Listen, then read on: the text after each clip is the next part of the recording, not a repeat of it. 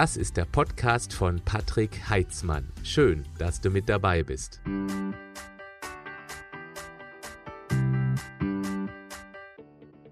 Ich bin nervös. Und zwar genau deshalb, weil ich hier ein möglichst perfektes Video anstrebe und ihr wisst wahrscheinlich auch, wenn man etwas perfekt machen möchte, dann steigt der Druck und dann wird es erst recht unperfekt. Dieses Thema, was ich heute für euch habe, ist so dermaßen wichtig, dass ich sogar davon ausgehe, dass es das ein oder andere Menschenleben retten könnte, wenn man die Inhalte wirklich ernst nimmt und auch umsetzt. Zumindest werde ich es hoffentlich bei vielen von euch schaffen, ein klein wenig die Angst in Bezug auf diese aktuelle Corona-Situation zu ähm, reduzieren. Bevor ich jetzt loslege und ich habe einiges recherchiert zu diesem Thema, möchte ich mich erstmal ganz herzlich für die rege Teilnahme an der letzten Du fragst, ich antworte Session vor einer Woche bedanken. Wer sie nicht gesehen hat, ich verlinke in den Shownotes des Podcasts und auch in der Beschreibung dieses Videos hier bei YouTube nochmal auf die letzte Folge. Da ging es um die Kritik an der Wieso-Sendung zum Thema Nahrungsergänzungen. Ich hatte dort einen Aufruf an euch gemacht, dass ihr bitte mal in die Kommentare reinschreiben sollt, wie bei euch Nahrungsergänzungen wirken. Und ich habe auch bewusst, ich glaube zweimal intensiv und sehr ausdrücklich auch äh, darum gebeten, dass sich auch Kritiker melden, die was probiert haben und keinen Erfolg hatten. Wenn ihr durch diese weit über 300 Kommentare zum aktuellen Zeitpunkt geht, dann werdet ihr sehen, das ist mehr als eindeutig, dass gezielt eingesetzte Nahrungsergänzungen durchaus Sinn machen können in der heutigen Situation. Also wenn ihr wollt, guckt euch das an, macht euch eine eigene Meinung. Nehmt nicht einfach blind das ab, was ich euch hier erzähle. Ich habe schon seit meinem 16. Lebensjahr Erfahrung mit Nahrungsergänzungen. Seit meinem 21. Lebensjahr ernähre ich mich so, wie ich es heute mit 46 immer noch tue. Ich blicke also auf ungefähr 25 Jahre Erfahrung zurück und eine gesunde Ernährung plus gezielte Nahrungsergänzungen. Ich kann nur von mir sagen, ich bin seit 25 Jahren nicht einmal so krank gewesen, dass ich irgendwie auch nur einen halben Tag im Liegen verbringen musste. Ich bin hochgradig leistungsfähig in Sachen äh, Sport, aber eben auch mental, geistig immer, das empfinde ich zumindest für mich, bei der Sache. Und das könnt ihr auch haben. Das geht nicht um Nahrungsergänzung, das geht um grundlegend einen gesunden Lifestyle. Also nochmal vielen Dank für die Feedbacks. Jetzt möchte ich mich um eine Frage kümmern und das ist jetzt nur repräsentativ die Frage von der Ines, die mich so häufig wie keine Frage zuvor in letzter Zeit über alle möglichen Kanäle bei Insta, wo ich auch sehr aktiv bin, bei Facebook, dann auch per E-Mail, dann direkt aus meinem Online-Coaching leichter als du denkst. Und ähm, ja, die Frage lautet von Ines, ich bin sehr oft erkältet und mache mir gerade jetzt in der Corona-Zeit große Sorgen. Was kann ich tun, um mein Immunsystem fitter zu machen? Was ich schon mal wirklich sehr, sehr gut finde, ist, dass Ines, repräsentativ für all die anderen, sich Gedanken machen, was wir proaktiv tun können. Das ist ein Punkt, der wird irgendwie aus meiner Sicht völlig unter den Teppich gekehrt. Wir haben alle ein Immunsystem, das auch funktioniert und wir können etwas tun. Das heißt, wir sollten nicht nur auf die Impfung oder auf Medikamente warten, was uns die Politik ja permanent erklärt. Ja, bald ist die Impfung da und Medikamente gibt es ja auch schon immer mehr. Wir sollten verstehen lernen, was ein Immunsystem braucht. Und eines braucht unser Immunsystem auf alle Fälle. Es braucht Aufmerksamkeit. Das Immunsystem ist keine Selbstverständlichkeit. Wenn man das einmal verstanden hat, ist man schon mal einen ganz wichtigen Schritt weiter, weil wenn es nicht selbstverständlich ist, bedeutet das letztendlich auch, dass wir zumindest mit verantwortlich sind und uns drum kümmern können. Genau deshalb haben mein Team und ich, das haben wir schon beschlossen, Anfang der Corona-Zeit, also im März 2020, dass wir unserer Community, weil wir erwartet haben, dass viele Fragen kommen, etwas anbieten wollen, und zwar Achtung, kostenlos, damit eben diese Fragen auch wirklich in Perfektion beantwortet werden können. Wenn ihr wollt, wir haben ihn vorgestern veröffentlicht. Wir haben einen kostenlosen Immunbooster, eine Videoserie mit insgesamt zwölf Videos, die das Immunsystem auf eine denkbar einfache Art und Weise erklärt. Und was jeder von euch tun kann, um dieses Immunsystem ein bisschen fitter zu machen, beziehungsweise um eben auch potenzielle Schadstoffe zu reduzieren. Stichwort Schwermetalle, Stichwort Kosmetika, ein ganz großes Thema. Das wird sehr sauber in diesem Immunbooster-Kurs erklärt, der kostenfrei für euch ist. Wenn ihr Lust habt, dann schaut bitte mal in die Beschreibung von diesem Video, beziehungsweise klickt einfach hier oben auf den Link, da könnt ihr euch eintragen, wenn ihr wollt, und dann guckt euch einfach diese zwölfteilige Serie an. Und ja, es geht dort auch natürlich um ganz bestimmte Vitalstoffe, die man einsetzen könnte. Ich erkläre aber auch jedes Mal und ausdrücklich, dass es über eine normale Ernährung durchaus geht. Wir brauchen nicht zwangsläufig Nahrungsergänzung, um unser Immunsystem fitter zu machen. Mit einer Ausnahme, nämlich Vitamin D, da werde ich heute auch noch dazu kommen. Da gibt es auch eine ganz klare Studienlage aus meiner Sicht dazu. Aber dieser Immunbooster-Kurs zeigte, wie du mit normaler Ernährung ein deutlich, eine deutlich schlagkräftige Abwehr bekommst. Und wenn du dann für dich entscheidest, dass eben ein bestimmtes Nahrungsergänzungsmittel wie Vitamin D oder Zink oder Selen für dich sinnvoll sein könnte, dann kannst du dich auch dafür entscheiden. Und ob du das dann bei mir erwirbst, bei Vita Moment, bei meiner Gesundheitsmarke oder irgendwo anders, wisst ihr was? Ganz ehrlich, das ist mir, darf ich das sagen? Scheißegal. Ich möchte gern, dass du gesund bleibst. Dann habe ich meinen Job gemacht. So bin ich angetreten damals, als ich mich entschieden hatte, in jungen Jahren mich um die Gesundheit anderer Menschen zu kümmern. So, legen wir los. Und zwar, hier möchte ich erst einmal ein paar Zahlen, Daten, Fakten nennen. Da geht es nämlich um eine generelle Herausforderung, die wir haben in der aktuellen Situation. Und da zitiere ich eine, eine Studie von Statista und die beruhen sich auf die Daten des Robert Koch Instituts. Wenn man sich mal die Toten in Deutschland anguckt, das sind ja mittlerweile zum aktuellen Zeitpunkt über 10.000, die an Covid-19, also mit oder an Covid-19 gestorben sind. 93 Prozent davon waren über 60 Jahre alt. Mir ist eines an dieser Stelle wichtig. Jedes Leben ohne Ausnahme ist beschützenswert. Es ist völlig egal, ob es von einem Säugling ist oder von einem Menschen, der 100 oder 10 Jahre alt ist. Jedes Leben, Lebewesen muss beschützt werden oder jeder Mensch, bleiben wir jetzt mal einfach bei unserer Spezies, soll beschützt werden. Das möchte ich gleich vorne rausschicken, ist mir ganz wichtig. Man muss aber auch mal die Zahlen für sich persönlich erst einmal relativieren. Wir können auch andere schützen, indem wir praktisch uns schützen, um dann eben dann nicht als Superspreader weiterzugehen. Darum geht es nicht. Es geht, jetzt, es geht um Folgendes. Ich mache eine Überleitung. Also bleibt dabei. 93 ähm, Prozent sind also über 60 und unter 40-Jährige sind praktisch gar nicht von Covid-19, von den Todesfällen betroffen. Ja, es gibt auch einige schwere Verläufe. Jetzt muss ich aber eines auch mal ganz klar hinstellen. Ich weiß aus meiner jahrelangen Erfahrung, dass eben auch viele unter 40-Jährige nicht wirklich gesund leben und auch nicht gesund sind. Sie haben noch keine typischen Symptome, aber sie sind weit, weit weg von leistungsfähig und kerngesund.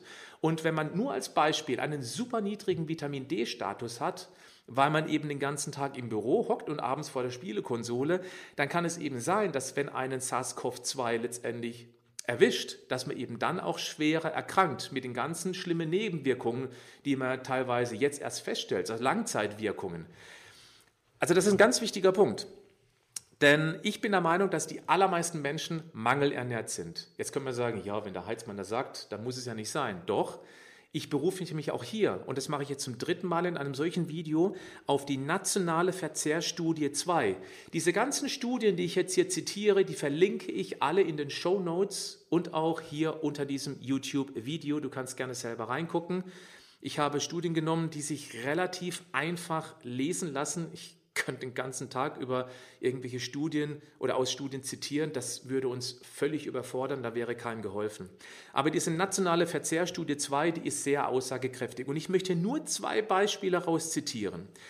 Wir sind generell ähm, eiweißarm ernährt. Ich weiß, dass hier die Studie auch ein bisschen was anderes sagt. Man muss aber, da komme ich nachher nochmal zu, man muss hier ein paar Dinge berücksichtigen. Denn ich rede jetzt hauptsächlich wieder von den über 60-Jährigen. Und über 60-Jährige, die nachweislich, 93 Prozent, an Covid-19 deutlich eher sterben, die sind fast alle mangelversorgt an Eiweiß. Es gibt zum Beispiel eine ganz bestimmte Aminosäure, eine essentielle, die heißt Lysin und die ist enorm wichtig, um Muskulatur zu erhalten. Je älter wir werden, je weniger wir uns bewegen, je weniger Eiweiß wir essen, desto mehr baut eben auch die Muskulatur ab. Und wenn die Muskulatur abbaut, muss man wissen, dass Muskeln Myokine bilden. Myokine sind unheimlich wichtig für ein funktionierendes Immunsystem. Und Muskulatur ist praktisch auch eine Art Eiweißreservelager. Ja, wenn aber eben ein Virenangriff kommt, wie wir es aktuell haben, dann hat die Muskulatur kaum noch Potenzial, um eben das Immunsystem schnell aufzubauen, um gegen dieses Virus vorzugehen,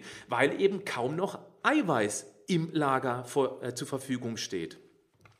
Der nächste Punkt, das zweite Beispiel, jetzt komme ich zum Vitamin D.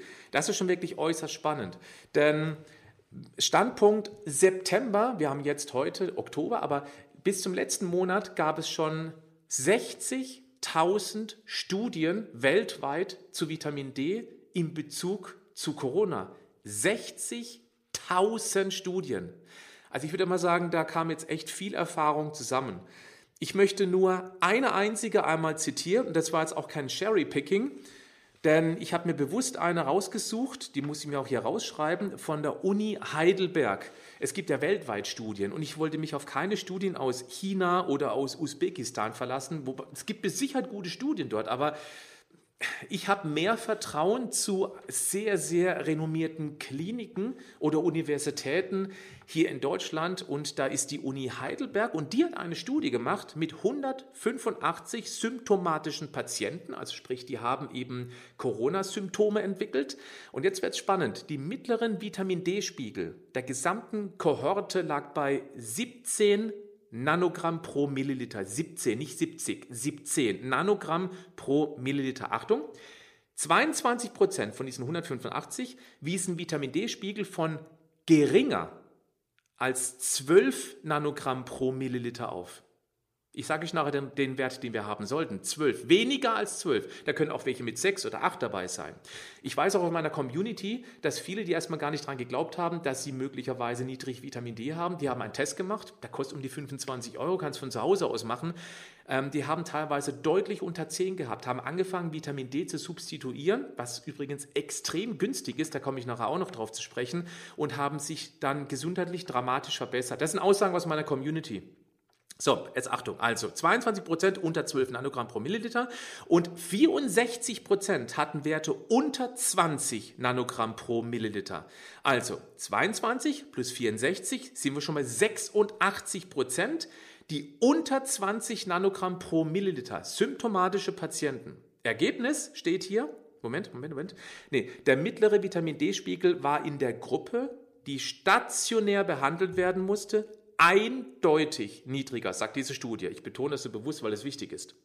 Ergebnis steht hier, lagen die Vitamin D-Spiegel der Probanden unter 12 Nanogramm pro Milliliter, jetzt bitte genau hinhören, so war das Sterberisiko um den Faktor 14,7 höher.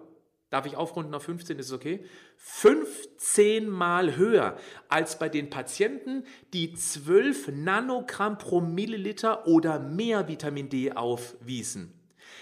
Nochmal, ich habe gerade eben, deswegen mache ich so betont, übertrieben betont, 22 plus 64, das sind 86 Prozent, haben unter 20 Nanogramm pro Milliliter, was ähm, deutlich zu wenig ist, da komme ich gleich drauf zu sprechen, 86 Prozent. Und hier steht, ich lese es nochmal vor, so war das Sterberisiko um den Faktor 14,7 höher als bei den Patienten, die 12 Nanogramm äh, pro Milliliter oder mehr Vitamin D aufwiesen.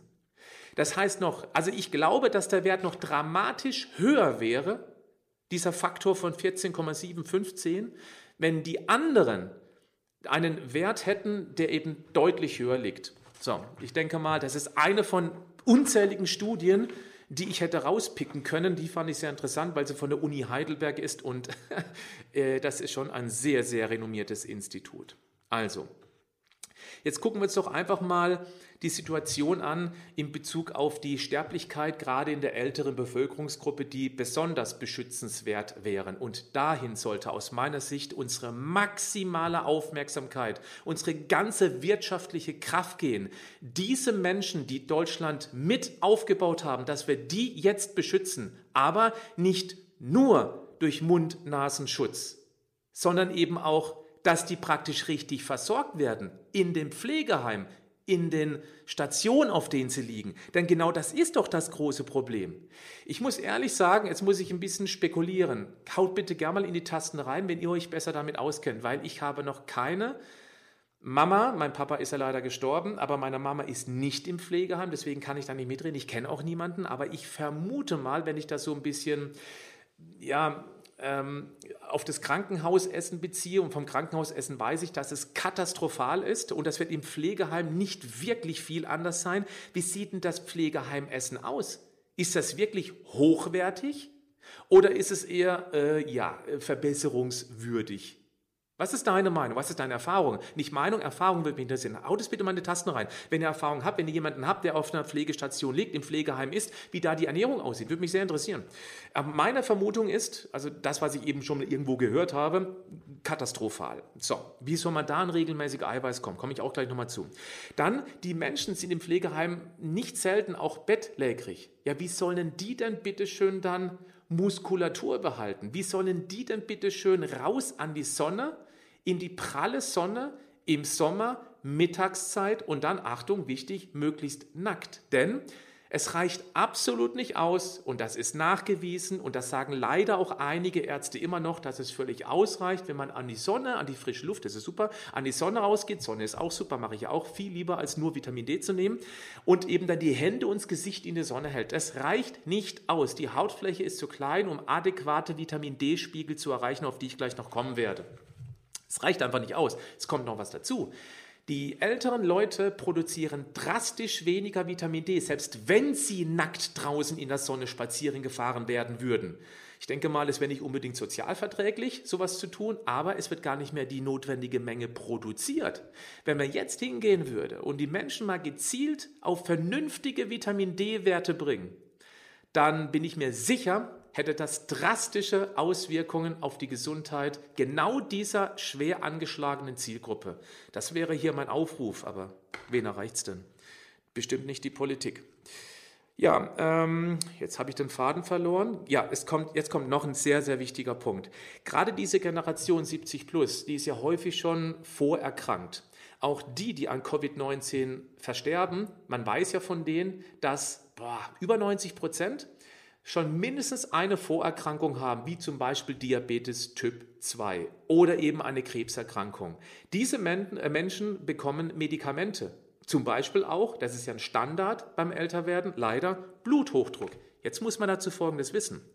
Das SARS-CoV-2-Video, äh, Video, Virus wollte ich sagen, das SARS-CoV-2-Virus bindet an den sogenannten ACE2-Rezeptor.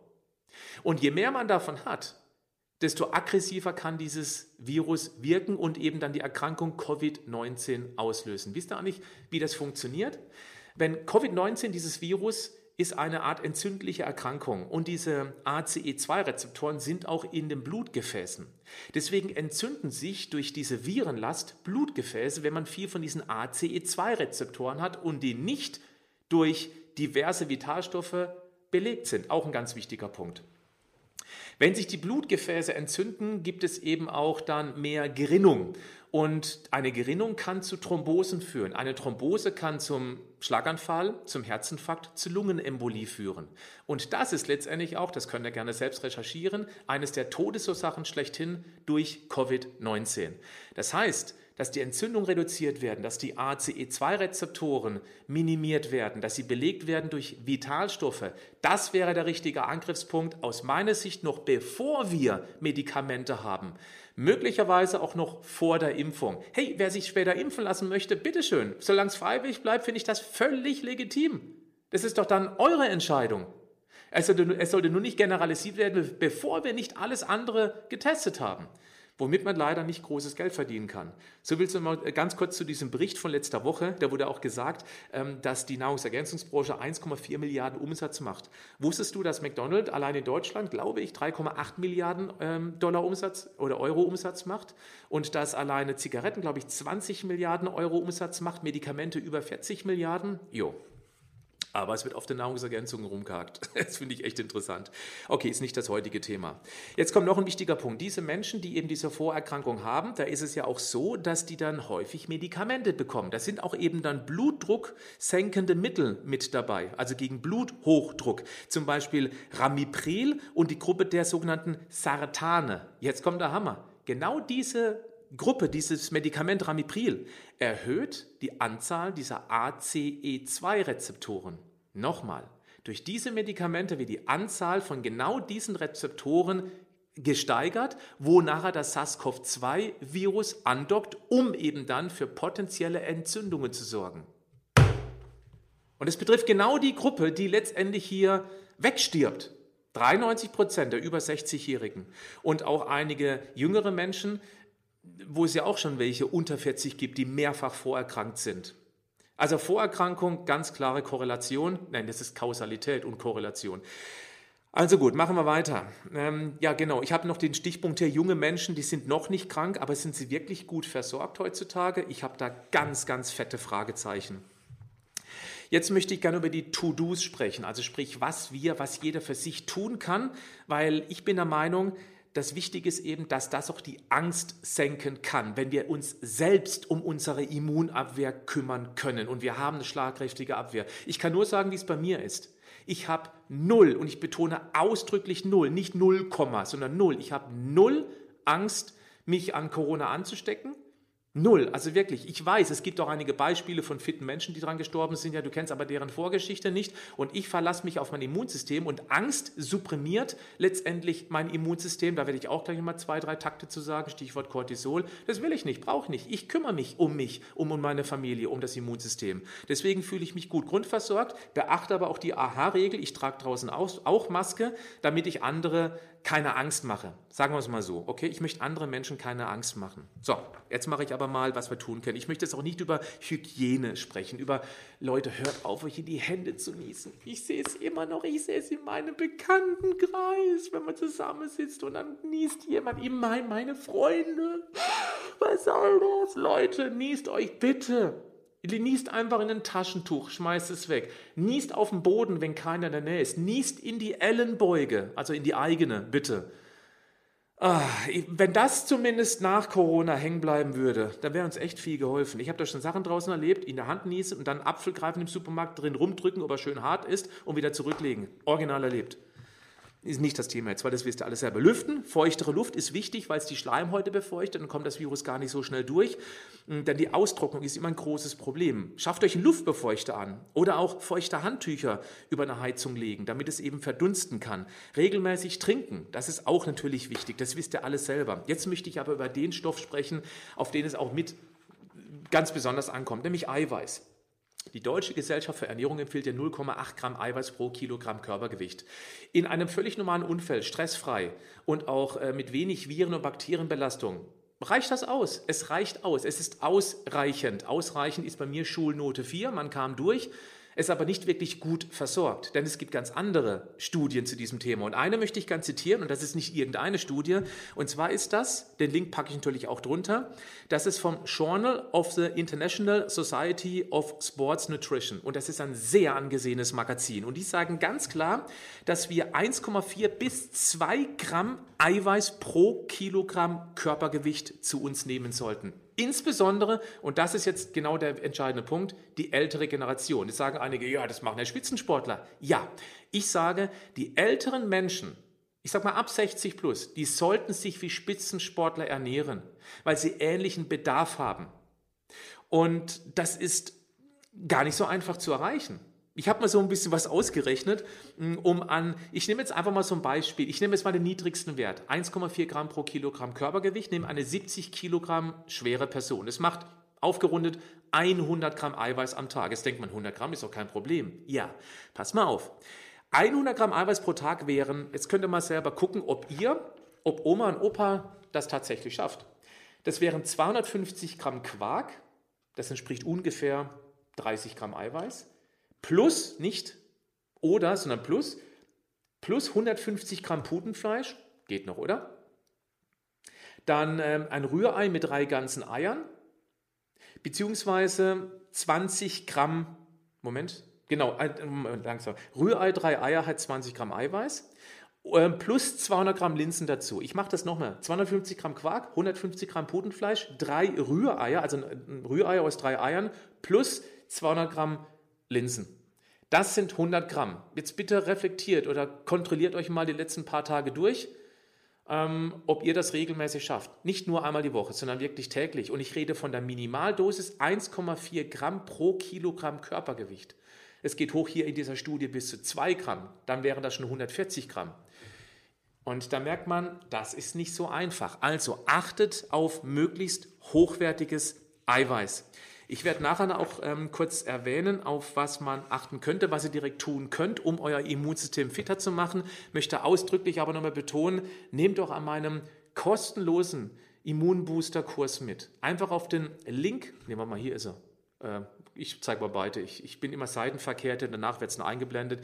Klickt auf den Link und, ähm, oder schaut einfach in die Shownotes des, des Podcasts oder in die Videobeschreibung und meldet euch dort an. Da gehen wir noch mal ein bisschen tiefer auf das, was ihr wirklich tun könnt, ein. Ich mache weiterhin mit dem Vitamin D. Vitamin D, 60.000 Studien, nur alleine über Corona. Ganz wichtig ist, es gibt ja einige da draußen, die sagen, ja, Vitamin D verhindert den Infekt. Und das ist ein völliger Bullshit. Das stimmt einfach nicht. Vitamin D ist ja kein Desinfektionsmittel. Vitamin D moduliert aber die Ausbildung unserer Immunzellen, insbesondere die, die im Rückenmark entstehen, die TH0-Zellen, und die werden eben dann sozusagen ausgebildet. Es gibt verschiedene, es gibt TH1, es gibt TH2, es gibt TH17 und Vitamin D sorgt dafür, dass die richtig moduliert werden, sodass sie dementsprechend, was im Körper gerade abgeht, in die richtige Richtung ausgebildet werden. Vereinfacht, ihr kennt meine Bildsprache, die ich sehr gerne verwende, Vitamin D ist der Ausbilder eurer Polizisten in der Stadt. Und wenn wenig Ausbilder da sind, dann werden da Polizisten in die Stadt entlassen. Also der Körper ist bei mir in der Stadt.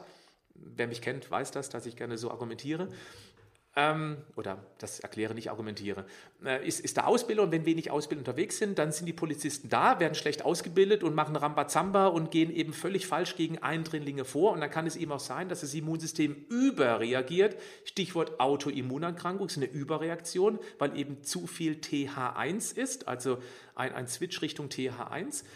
Oder eben, dass man auch gerade bei solchen Krankheiten wie auch Covid-19 das ist ja nicht nur eine Entzündungskrankheit, das kann auch sein, dass das körpereigene Immunsystem überreagiert. Übrigens war das damals so bei der spanischen Grippe. Ähm, wieder ein anderes Thema. So, wir haben insgesamt auch weniger Entzündungen, weil das Immunsystem durch Vitamin D-Spiegel, einen guten Vitamin D-Spiegel richtig moduliert wird. Und das passiert zum Beispiel, diese weniger Entzündungen, auch weil die ACE2-Rezeptoren runterreguliert werden, die ich vorhin ganz kurz angesprochen hatte. Also auf einen guten Vitamin D-Spiegel achten. So, Einfach nur blind reinballern, bin ich kein Fan von. Wer auf Nummer sicher gehen möchte, der verlässt sich auf die Aussage der ESFA, das ist die Europäische Behörde für Lebensmittelsicherheit, also eine, die mit Sicherheit sehr konservativ unterwegs ist und ein Wert von 1500 internationalen Einheiten, abgekürzt mit EE, Vitamin D pro Tag. Das ist ein, ein, ein Wert, der 100 Prozent sicher ist, wo man ein bisschen Zeit braucht, aus meiner Sicht zu lange, um auf einen Wert von, und jetzt kommt eben der niedrigste zu erreichende Vitamin D-Wert, der laut dieser ganzen Studienlage auch abgesichert ist, der minimalste Vitamin D3-Wert, um möglichst viele positive Effekte, jetzt gerade während Corona, aber auch darüber hinaus, auf viele andere Bereiche des, des, der, der Gesundheit zu haben, liegt bei 30 Nanogramm pro Milliliter. Achtung, ich muss eine Warnung aussprechen. Wenn man diesen Wert misst, es gibt einige oder viele Labore, die haben noch einen zweiten, eine zweite Bezeichnung, eine zweite Maßeinheit und das kann verwirrend sein. Es gibt nämlich noch Millimol pro Liter und dieser Wert muss um den Faktor 2,5 höher sein. Ich mache ein Beispiel, nehmen wir jetzt 30 Nanogramm pro Milliliter, das wären dort dann 75 äh, Nanomol pro Liter oder Millimol, Millimol pro Liter. Millimol oder Nanomol? Oh, bitte nagel mich jetzt nicht fest. Also ich arbeite fast immer nur mit Nanogramm pro Milliliter, da bin ich mir sicher. Beim anderen, ich rechne immer dann sofort einfach die Zahl um. Das muss man wissen, weil wenn man zum Arzt geht, einen Test macht und der hat dann eben diesen Millimol pro Liter Wert, und äh, der ist bei 75, denkst du, wow, ich bin massiv über 30 drüber. Das Dumme ist nur, du musst den Wert durch ähm, 2,5 teilen. Dann hast du eben dann genau diesen aussagekräftigen Wert von 30 Nanogramm pro Milliliter. Ich hoffe, du verstehst meinen Gedankengang. Jetzt kommt etwas, was ich ähm, auch sehr spannend finde, nämlich ihr habt wahrscheinlich mitbekommen, dass im Iran es unglaublich viele Tote gibt und ähm, das ist jetzt nur repräsentativ für viele muslimische Länder, wo eben Frauen auch vermummt sind, vermummt rumlaufen. Und das sind sonnenreiche Länder, aber wenn du den ganzen Tag unter einer Kutte rumläufst, wie sollst du da Vitamin D produzieren können? Du brauchst das UVB-Licht der Sonne, übrigens auch Cholesterin, um in der Haut eben dann Vitamin D zu produzieren. Bist du den ganzen Tag vermummt, hast du logischerweise sehr niedrige Spiegel. Und das ist sicherlich nicht der Grund, aber mit ein Grund, warum eben dann ähm, gerade jetzt Iran auch sehr, sehr viele Tote zu beklagen sind. Also, also ein Grund, nicht der Grund. Wichtig, okay? Dann ähm, habe ich mal ausgerechnet, was es bedeuten würde, wenn man die deutsche oder was kostet es, um diese 1500 internationale Einheiten Vitamin D jeden Tag zu nehmen. Wenn man ein teures Produkt nimmt, eine teure Vitamin D-Supplementation. Teuer ist bei mir so, äh, ja, es gibt ja verschiedene Produkte, 15 Euro aufwärts. Also mein Produkt zum Beispiel kostet unter 13 Euro, ja, also 12 Euro irgendwas, ich weiß es gerade gar nicht, wegen diesen 16, 19 Prozent. Wenn man ein Produkt nimmt, das 15 Euro auf so ein Fläschchen kostet, mit so einer Pipette drin, und man würde da im Tag 1500 Einheiten nehmen, dann kostet die Tagesdosis ungefähr 2 Cent. Wenn wir ein günstiges äh, Produkt nehmen, dann gehen wir Richtung 1 Cent. Wenn die Bundesregierung jedem Bürger, jeder Bürgerin eine Tagesdosis von 1500 Einheiten freigeben würde, die man sich in der Apotheke abholen kann und die Bundesregierung, also ich als Steuerzahler, ich wäre sofort dabei, bezahlt das, dann würde das bedeuten, also eine Bundesregierung würde die gigantische Menge abnehmen, sind wir mit Sicherheit unter einem Cent, ich bleibe bei einem Cent, dann würden wir am Tag ungefähr 860.000 Euro dafür aufwenden, um, nee, 830.000 Euro aufwenden, um ein 83 Millionen Volk mit 1.500 Einheiten im Schnitt zu versorgen. Das ist nur eine Beispielrechnung. Es hört sich auch viel Geld an. Ich möchte euch darauf aufmerksam machen, dass die Corona-Krise ähm, weit, weit über eine Billion Euro kostet. Und von 830.000 auf eine Million, auf eine Milliarde, auf eine Billion, das sind verdammt viele Nullen zwischendrin. Ich glaube, der Gesamt Invest für Deutschland wäre irgendwas um die, ich schätze mal 300 Millionen Euro pro Jahr, um die Menschen mit ausreichend Vitamin D zu versorgen, dass sie zumindest mal niedrig vernünftige Werte erhalten und das bei völliger Risikolosigkeit. Und wenn die Bundesregierung dann auch noch einen Vitamin D-Hersteller verstaatlichen würde, dann sind wir, glaube ich, im Mikrocent-Bereich irgendwo unterwegs. Ähm, ich würde sofort den Verkauf von meinem Vitamin D herzlich gerne zum Wohle der Gesellschaft einstellen, würde ich sofort dafür sein weil ich glaube, dass wir ganz, ganz viel erreichen könnten. So bleibt es an euch hängen. So investiert ihr eben ein bis zwei Cent am Tag, um diese 1500 Einheiten zu bekommen. Ich sage immer, dass man pro Kilogramm Körpergewicht ungefähr 50 Nanogramm pro Milliliter zu sich nehmen sollte. Damit ist man im totalen sicheren Bereich. Auch laut anderer nationaler Institut in anderen Ländern. Äh, das wäre zum Beispiel bei der 70 Kilo Beispielperson mal 5 sind 3500 Einheiten pro Tag. Ja, damit ist man garantiert auf einem sehr sauberen Wert, denn der sicherste Vitamin D-Bereich liegt zwischen 40 und 60 Nanogramm pro Milliliter. Oder in Bezug auf Millimol pro Liter sind es dann 100 äh, bis 150 der Wert. Ja, das bitte abspeichern.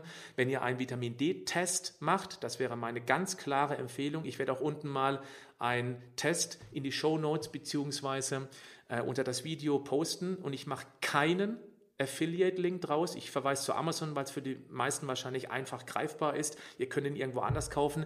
Ich will an diesem Test kein Geld verdienen, sonst heißt gleich wieder, aha, das macht jetzt nur, um Geld zu verdienen. Ich sage euch ausdrücklich, ihr könnt Nahrungsergänzungen kaufen, wo ihr wollt. Sucht euch bitte einen Anbieter, dem ihr vertraut. Das finde ich immer enorm wichtig. Da habe ich meine ganze Karriere drauf geachtet.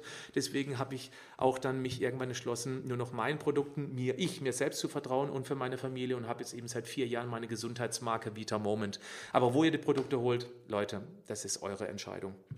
Also ihr könnt mal nach dem Test gucken, kostet um die 25 Euro circa, kann man von zu Hause aus machen. Dann messt ihr einmal euren Vitamin D-Wert bei euch und euren Lieben. Erschreckt einmal ganz kurz, weil laut RKI sind praktisch alle Deutschen sogar nach einem Sommer mit viel Sonne unterversorgt. Und jetzt kommt der Winter. Ja, viel Spaß damit, sage ich nur beim Erschrecken und dann aber bitte auch handeln. Zink verbraucht sich ganz schnell bei Infektionen, auch ein Punkt, der immer wieder unterschätzt wird. Dann geht es weiter mit Vitamin C, der alte Bekannte. Und ja, er hilft tatsächlich nicht eine Erkältung zu verhindern, aber die Symptome zu reduzieren und das ziemlich maßgeblich. Mein Tipp ist immer, Einmal morgens, einmal abends 500 Milligramm gepuffertes Vitamin C, gepuffert deshalb, weil es eben deutlich magenfreundlicher ist, anstatt die Ascorbinsäure aus der Apotheke. Wer einen stabilen Magen hat, kann auch gerne das ganz, ganz günstige Pulver holen aus der Apotheke. Die Ascorbinsäure macht das in Orangensaft, frisch gepresst, nicht gekauft rein. Da sind doch ein paar Stöffchen drin im Orangensaft, was hilft, das Vitamin C besser aufzunehmen. Oder immer nimmt die gepuffte, die gepufferte Version, dann ist auch alles fein. Selen, ein ähm, ein Mikronährstoff, der total unterschätzt wird. Wusstet ihr, dass eine Milliarde Menschen auf diesem Planeten Selenmangel versorgt sind? Und wir in Europa sowieso durch ausgelaugte Böden, vor allem durch, durch die Säure, die in den Böden kommt, durch Düngemittel. Die Säure in den Böden ist das große Problem, warum eben äh, praktisch diesen Selenmangel haben. Und ähm, da wäre es eben sehr wichtig, für einen Ausgleich zu sorgen, weil es ist ein wichtig, wichtiges Antioxidant, das wirkt genau gegen diese Entzündungsprozesse, die ich vorhin genannt habe, in Bezug auf diese ACE2-Rezeptoren. Und vor allem aktiviert es das Protein Glutathion-Peroxidase. Und Glutathion ist unsere wichtigste Waffe im Kampf gegen Eindringlinge. Das ist unser körpereigenes wichtigstes Antioxidant. Es braucht drei ganz bestimmte Eiweißbausteinchen. Das ist wieder ein Grund, warum man eben regelmäßig Eiweiß essen sollte. Ihr wisst ja, 1,4 bis 2 Gramm pro Kilogramm Körpergewicht. Plus eben dann, dass wir ausreichend Vitalstoffe haben, wie Selen, dass eben diese, dieses Glutathion überhaupt entstehen kann. Und da braucht man eben dieses Selen. Ja, Stärkste, äh, das Glutathion ist das stärkste Antioxidant oder ich sage es immer die stärkste Waffe unserer Polizei. Dann ähm, generell jetzt oxidativer Stress ist der treibendste Faktor überhaupt bei dieser Covid-19-Erkrankung. Alles das, was antioxidativ wirkt, äh, das ist natürlich enorm wichtig. Und da hilft eben Zink, da hilft Selen, da hilft Vitamin C, da hilft alles das, was Entzündungen im Körper reduziert, Kurkumin, Omega-3 und solche Geschichten. Der Selenwert, das möchte ich gerne noch nachreichen, nicht, dass ich es überlese hier, das sollte bei ungefähr 140 Mikrogramm pro Liter im Serum liegen. Das kann man ja auch messen lassen, genauso wie Vitamin D. Das kostet auch nicht wirklich viel Geld. Und wer Angst hat vor Corona, der sollte hier angreifen, weil dann hast du es nämlich in der Hand. Du bist nicht komplett ausgeliefert. Also, jetzt kommt meine Zusammenfassung, was man tun kann. Regelmäßig Eiweiß. Ich arbeite in meiner, äh, meiner Coaching-Methode mit der Faustformel. Dreimal am Tag, je nach Produktbeschaffenheit, Faustgröße, Doppelfaust, Handflächengröße. Wichtig ist die Qualität des Eiweißes, weil wer morgens Wurst isst, mittags billigstes Fleisch von, aus Massentierhaltung und abends Fleischwurst isst, also dreimal am Tag Wurst und Fleisch und Fleischwurst, Leute, das hat nichts mit guter Eiweißaufnahme zu tun. Also wenn er Milchprodukte verträgt, dann hochwertige, möglichst hochwertige Milchprodukte, möglichst aus Heumilch oder aus Weidemilch. Dann sowas wie Bohnen, Linsen, Erbsen bin ich ein ganz gewaltiger Fan davon. Eier, auch super, bitte nur von einer guten Qualität. Wenn Fleisch, eher ein Ticken weniger, möglichst hohe Qualität. Ich würde auch in dieser Zeit eher so das äh, Putenfleisch und Hähnchenfleisch empfehlen. Rotes Fleisch, da ist viel Eisen drin, das ist auch sehr, sehr wichtig äh, für ganz, ganz viele enzymatische Prozesse, aber das rote Fleisch, das könnte eben auch ein Ticken, wenn man zu viel davon isst, Entzündungen fördern. Das würde ich jetzt im Moment auch nicht unbedingt bevorzugen. Sinnvolle Nahrungsergänzungen aus meiner Sicht sind 25 Milligramm Zinkhistidin plus Kupfer. Kupfer ist auch ein Mikronährstoff, der unterschätzt wird. Dann ähm, also zum Essen dazu, ganz, ganz wichtig, wenn man Zink nimmt, ich würde immer empfehlen, Zink zum Essen dazu zu nehmen, am besten weg von Getreideprodukten und auch von Hülsenfrüchten, weil in Getreide und Hülsenfrüchte ist Phytinsäure, das ist nichts Schlimmes, aber das bindet eben Mineralien wie zum Beispiel Zink und dann verabschiedet sich ein Teil Richtung Klärwerk. Deswegen Zink beispielsweise zu Milchprodukten, zu Eier, zum Fleisch, ähm, zum Tofu. Hm, was haben wir noch? Hm, na, zum Eiweißshake kann man es zum Beispiel auch zu sich nehmen. Ja? Dann gepuffertes Vitamin C würde ich äh, empfehlen, einmal morgens, einmal abends 500 Milligramm. Selen, Natriumselenit oder eben das Selenmethionin. Und da würde ich 100 Mikrogramm pro Tag empfehlen. Einfach nur, um auf Nummer sicher zu gehen. Ganz wichtig ist auch, ich komme jetzt langsam zum Schluss, wir sollten die Angst in den Griff bekommen. Das habe ich vorhin kurz angedeutet. Angst ist aus meiner Sicht einer der ganz, ganz großen Probleme der aktuellen Zeit. Wir haben Angst vor Covid-19, weil die Verläufe, wenn es einem erwischt, sind schlimm, keine Frage. Und ähm, Angst schüttet immer Cortisol aus den Nebennierenrinden aus, unser wichtigstes Stresshormon. Jetzt muss man wissen, dass Cortisol das Immunsystem runterfährt. Supprimiert heißt es in der Fachsprache. Und ein supprimiertes Immunsystem ist das Letzte, das aller, allerletzte, was wir jetzt gerade brauchen. Die Angst, so gut es geht, in den Griff zu bekommen. Und aus meiner Sicht geht es am besten, wenn man die Verantwortung für sich selbst zurücknimmt und sagt, ich kümmere mich jetzt aktiv um mein Immunsystem. Deswegen, ich bitte euch, guckt euch einfach mal meinen komplett kostenlosen Immunbooster an. Klickt auf den Link und schaut ihn euch an und ähm, dann habt ihr eine Möglichkeit in der Hand, was ihr eben aktiv für euch tun könnt. Dann ein, eine darmgesunde Ernährung aus Ballaststoffen ist auch wichtig. Da rate ich natürlich wie immer ausdrücklich Gemüse.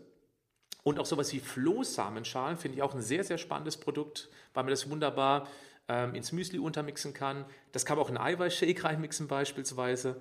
Dann ja, Übergewicht reduzieren. Das ist eher ein, ein langfristiger Prozess, weil Übergewicht fördert natürlich die ganzen typischen Vorerkrankungen. Und äh, wer vorerkrankt ist, der steht mit einem Bein, ich übertreibe jetzt bewusst ein bisschen, im Grab. Denn die nächste Pandemie, die kommt ganz sicher. Und das nächste mutierte Coronavirus wird auch irgendwann um die Ecke kommen. Ich muss an dieser Stelle mal betonen, ich bin ja eigentlich mehr oder weniger, darf ich das so sagen, froh, dass es ein Coronavirus ist und kein mutiertes Norovirus. Ihr wisst, Magen-Darm-Geschichten. Hey, wenn es ein Norovirus wäre, was gerade die Erde in Schach halten würde, da hätten wir statt Mund-Nasenschutz Windeln an. Ich habe lieber einen Mund-Nasenschutz auf als eine Windel. Okay, also Übergewicht reduzieren. Wenn ihr wollt, beschäftigt euch mal mit meiner Coaching-Methode leichter, als du denkst. Das ist nur ein Angebot. Ist aber ein langfristiger Prozess, das sage ich gleich. Kein Hauchruck, ich bin kein Mann für die schnelle Nummer. Stillen Entzündungen gegenwirken durch antientzündliche Ernährung, das heißt immer Gemüse, obstreich natürlich, dann wenig Zucker, wenig Weiß, die Standards, die man ebenso kennt. Äh, kennt. Dann, was auch gut ist, ist Curcumin und Omega-3, weil genau diese beiden Produkte hervorragend die sogenannten Silent Inflammations hervorragend reduzieren können. Zweimal hervorragend in einem Satz, deswegen ist es doppelt hervorragend oder hervorragend hoch zwei. So, Jetzt möchte ich gerne noch ein Zitat formulieren und das zeigt das Desaster unserer Zeit. Das ist nämlich laut Pressekonferenz ähm, vom 19.10. von unserem also nicht meinem, aber von dem bayerischen Ministerpräsident Markus Söder gesagt worden. Er sagt, Achtung, bitte genau hinhören, das wichtigste Präventionsmittel ist die Maske. Und da war ich erstmal ganz kurz fassungslos, aber ich kenne ja auch das Spiel der Politik und ich werfe den Politikern tatsächlich auch nichts vor, weil Politiker sind häufig Menschen, die Berater an der Seite haben und die können nur so gut sein wie die Berater an ihrer Seite. Ich bin der Meinung, die, das wichtigste Präventionsmittel ist nicht die Maske, ohne die schlecht zu reden, sondern unser Immunsystem. Das ist etwas, was man gar nicht oft genug sagen kann und ich hoffe, das fällt euch auch auf, wenn ihr mal die Lupe darauf ähm, haltet. Es wird nichts, aber auch gar nichts zum Thema selbstverantwortliche Gesundheitsvorsorge in den Medien gesagt. Nichts, ich habe noch nirgendwo was gesehen. Bitte korrigiert mich in den Kommentaren, wenn, ihr was entdeckt habt, was ihr richtig gut findet. Ihr könnt es auch gerne verlinken, dass sich andere ein Bild machen können. Ich, ich gucke ja keinen Fernseher mehr, vor allem seit Corona nicht mehr, weil Fernsehen macht Angst. Interessant ist immer das Erste, was kommt in den Nachrichten, Infektionszahlen. Allein das Wording finde ich kritisch. Ich fände positiv getestet schon mal etwas moderater als Infizierte. Infiziert heißt automatisch bei vielen Menschen auf der unbewussten Ebene krank krank gleich, sterbenskrank gleich tot. Und das macht Angst. Und Angst ist das, genau das, was wir momentan nicht brauchen. Vorsichtig sein, alle aufeinander aufpassen, bin ich voll dafür. Das finde ich in Ordnung. Das sollte auch nach Corona bitte noch gelten. Aber ähm, Angst ist nicht gut. Ich würde sogar so weit gehen, und jetzt überspitze ich wieder ganz bewusst, dass die Politik momentan, ähm, weil sie eben uns nicht motiviert, dass wir auf uns selbst achten, dass man sie anzeigen sollte wegen unterlassener Hilfeleistung. Und bitte versteht das als bewusste Überspitzung, weil nochmal, die Politiker können nichts dafür.